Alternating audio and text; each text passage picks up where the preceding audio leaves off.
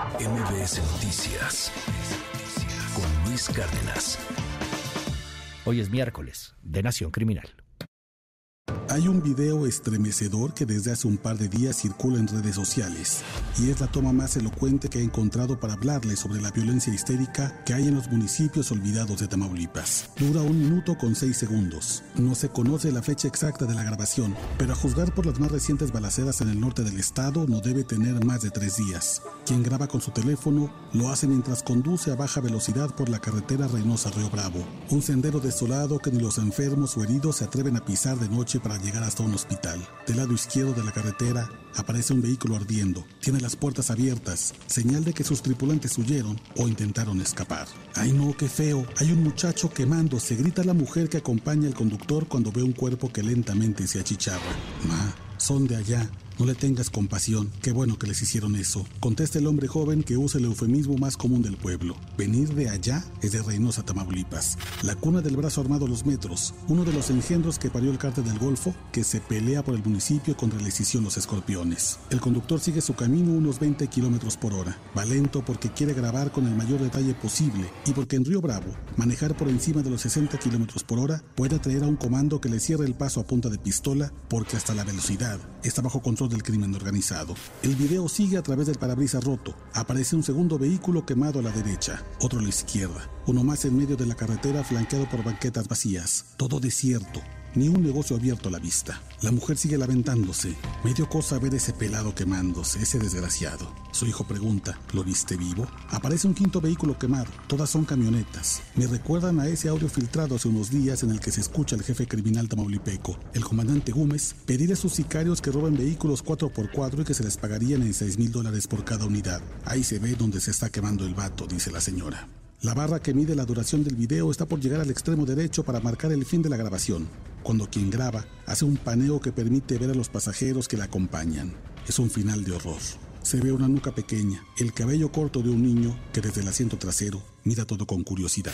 No debe tener más de 10 años y ya vio a alguien quemarse vivo dentro de una camioneta del crimen organizado, abandonada en una carretera del olvidado Río Bravo, Tamaulipas. Fin del video. Es, como les dije, la muestra más elocuente de la guerra en las zonas de olvido y silencio de Tamaulipas. Desde hace más de un año, las facciones del cártel del Golfo como Metros, Escorpiones y Ciclones se pelean a balazos, bombazos y ejecuciones el control por la frontera con Estados Unidos y sus puentes binacionales. Ahora se habla de esa violencia exacerbada en las grandes ciudades colindantes con Texas. Pero ¿qué pasa en los municipios como Río Bravo? Pequeño, rural y castigado por ubicarse entre Matamoros y Reynosa. A lo largo del video, no se observa ni un vehículo del ejército, tampoco de la Guardia Nacional. Los 132 mil habitantes del municipio viven un virtual secuestro, sin que la prensa o las autoridades locales o nacionales hagan eco de sus reclamos, sus miedos o su estrés postraumático. La crónica de los últimos días está en redes sociales. El 1 de agosto aparecieron videos de jóvenes armados en camionetas por la cabecera municipal. El 2 de agosto, dos cuerpos abandonados en la brecha 109. El 4, videos de una balacera a las 2 de la mañana. El 6, sicarios se grabaron festejando la quema de más vehículos. El 7 de este mes, la noticia de que las colonias del poniente no tienen luz porque el crimen organizado baleó las antenas de telecomunicaciones. Y ayer 8 de agosto, el infame video del joven quemado visto por un niño que se asoma por la ventanilla del auto en la carretera Reynosa Río Bravo. Según el gobierno mexicano, las familias de Río Bravo, Tamaulipas, viven principalmente de vender cajas de madera y bolsas de plástico, demasiado pobres para mudarse y alejarse del terror, y por lo visto en las últimas semanas, demasiado invisibles para que alguien los ayude.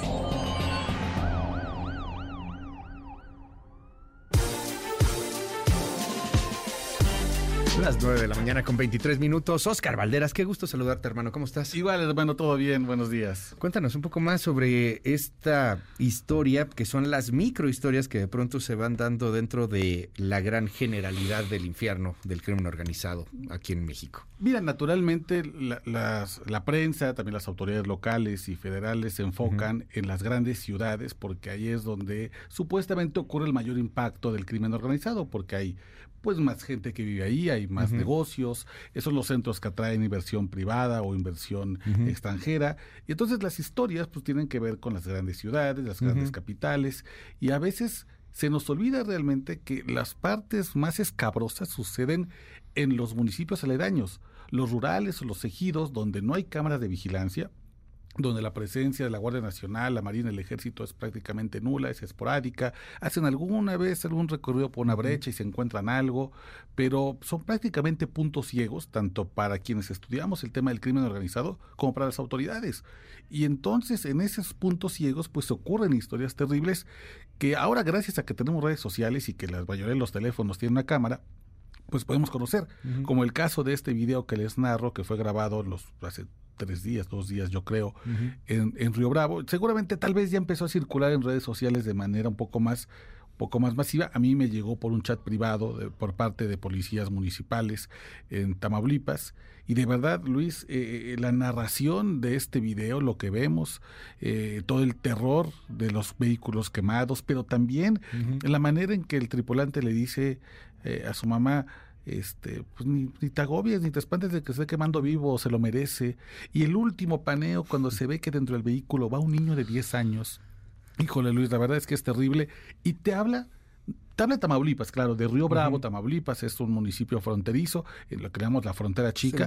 Pero te habla también de Nueva Italia, Michoacán, que es otro municipio chiquito que está en una guerra terrible. Guerrero, ¿cuál quieres? No, pues te habla, por ejemplo, de, de todos los municipios que están en la Sierra Mapolera y que nos, enfocamos, nos enfocamos en Iguala, o en Acapulco, o en Chilpancingo. Pero, híjole, así hay bueno, cientos, realmente cientos, sin exagerar, son cientos que están en una situación así.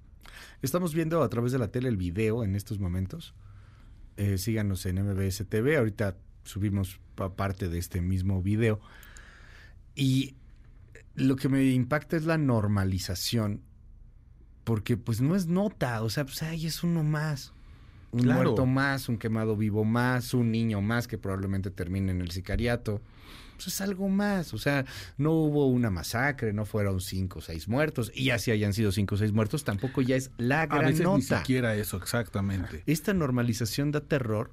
Lo platicábamos un poquito antes de tu pieza por ejemplo, con las autodefensas de Tecámac, ¿no? De ayer y de el Estado de México, de los transportistas, que la gente les empieza a aplaudir y que dicen, oye, pues mira, al fin hacen algo, porque ya lo normal es que me asalten, lo normal es que esté violentado el Estado de Derecho, lo normal es que pase absolutamente todo, lo normal es que haya impunidad. Entonces, cuando de repente llega alguien ahí a medio tratar de poner orden, pues se vuelve la nota. O sea que Qué enfermos estamos, qué, torcida está la mentada realidad, Oscar. Y si algo hemos aprendido de las autodefensas de Guerrero, de Michoacán, del propio Tamaulipas, de Alcona Pedro J. Méndez, es que en realidad no son justicieros, no son gente eh, digamos, con unas con, con intenciones 100% puras, muchas veces son financiados por los propios grupos del crimen organizado. Además, Luis, déjame contarte un dato de contexto del video del que hablamos en esta pieza, y es que por las horas me da la impresión de que el video fue grabado a unas cuantas, a 20, 30 minutos de Reynosa, eh, donde el actual alcalde, Carlos Peña, enfrenta un proceso de denuncia penal en su contra por enriquecimiento ilícito. Se le acusa, hasta ahora no se le ha comprobado, pero se le acusa de haber adquirido un terreno de más de 4 millones de pesos a los 19 años, sin haber tenido ningún antecedente laboral. Y el propio alcalde, que es de Morena, acusa que en Tamaulipas, que gobierna Morena, no hay Estado de Derecho. Imagínate. Es, pues que ese es el nivel de la descomposición. Pero insisto, Tamaulipas es un botón de prueba. Es solamente un ejemplo de muchas otras cosas que están pasando en el país, donde los propios alcaldes de los que del, propio, partido? del propio partido político están diciendo no hay para dónde hacerse, no tenemos hacia dónde hacernos. Zacatecas es lo mismo, ahí peor, con hermanos. Es peor. Es el mismo partido y además son primos hermanos, ¿no? Es peor. Ahí tienes a los Monreal agarrados del chongo. El alcalde de Fresillo, que es hermano del gobernador de Zacatecas, se andan peleando porque no lo invitan a las reuniones del gabinete de seguridad. Y en Guerrero tienes a Norma Otilia, la alcaldesa, que tampoco es de la línea de Evelyn Salgado. Pero que comparten partido, de algún modo. los dos son de Morena. Los dos son, de Morena. son de Morena. Porque durante mucho tiempo la venta, digamos, de seguridad que hacían los presidentes municipales cuando estaban en campaña, decirle a la gente, vota por mí porque el gobernador es de mi partido, porque el presidente es de mi partido. Entonces va a correr el, flujo de dinero, van a correr las estrategias. Te conviene que estemos los tres bien alineados y que no nos andamos peleando porque uno es periodista, panista y otro es periodista o otro es morenista. Hoy la realidad es que ni siquiera eso se le puede garantizar al votante. Y eso es muy importante de cara al 2024, porque van a venir promesas de muchos candidatos diciendo, Hombre, pero es que yo soy amigo del presidente. pero es que yo soy amigo de Xochitl, pero es que y entonces y entonces te conviene votar por mí. Hoy la verdad es que está tan descompuesto el sistema de seguridad que esta, eh, esta digamos unificación de partidos que, que le prometen al votante como solución al problema de seguridad no existe. Y esto lo estamos viendo en este momento en varios estados del país. Hay algo que me, me brinca y, y pasa siempre en las partes más fregadas. Siempre es en la parte más marginada. Eh, empezamos a ver algunas cosas que ya se acercan a las zonas conurbadas, a las zonas, digamos, de un poco más de dinero, de clase media, media alta, que es una bicoca en este país. Sí, sí, Son claro. muy poquitos, somos pequeña. muy poquitos los que estamos, digamos, con este privilegio de estar en una clase media, media alta, media baja. Pero la mayor parte está enfrentando un infierno que se hace cada vez más y más y más crudo.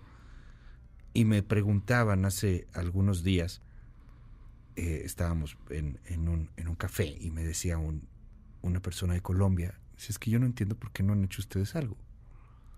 Y, y lo que salía en la mesa, Oscar, que quería compartir contigo hoy, es, alguien por ahí señalaba, pues es que no le ha pegado a la gente medio rica o, o que tiene cierto dinero. Todo Claro. le va pegando a la gente más fregada y más fregada. Y no somos tan hermanos como nos gusta presumir. Ah, cuando hay un temblor, pues sí, sale Frida y todos. Ay, somos bien hermanos. Pero la verdad somos gachos.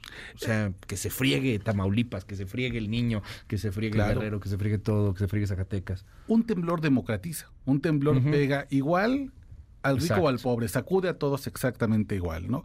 Un- una inundación, un tsunami, que en, el, que en el caso de las cosas eso puede pasar, pero lamentablemente en México la violencia armada se concentra sobre todo en zonas rurales, donde por supuesto está la gente más marginada, la más vulnerable, y entonces como no toca, como tú bien dices, a, la, a las clases más acomodadas, entonces no surge un movimiento.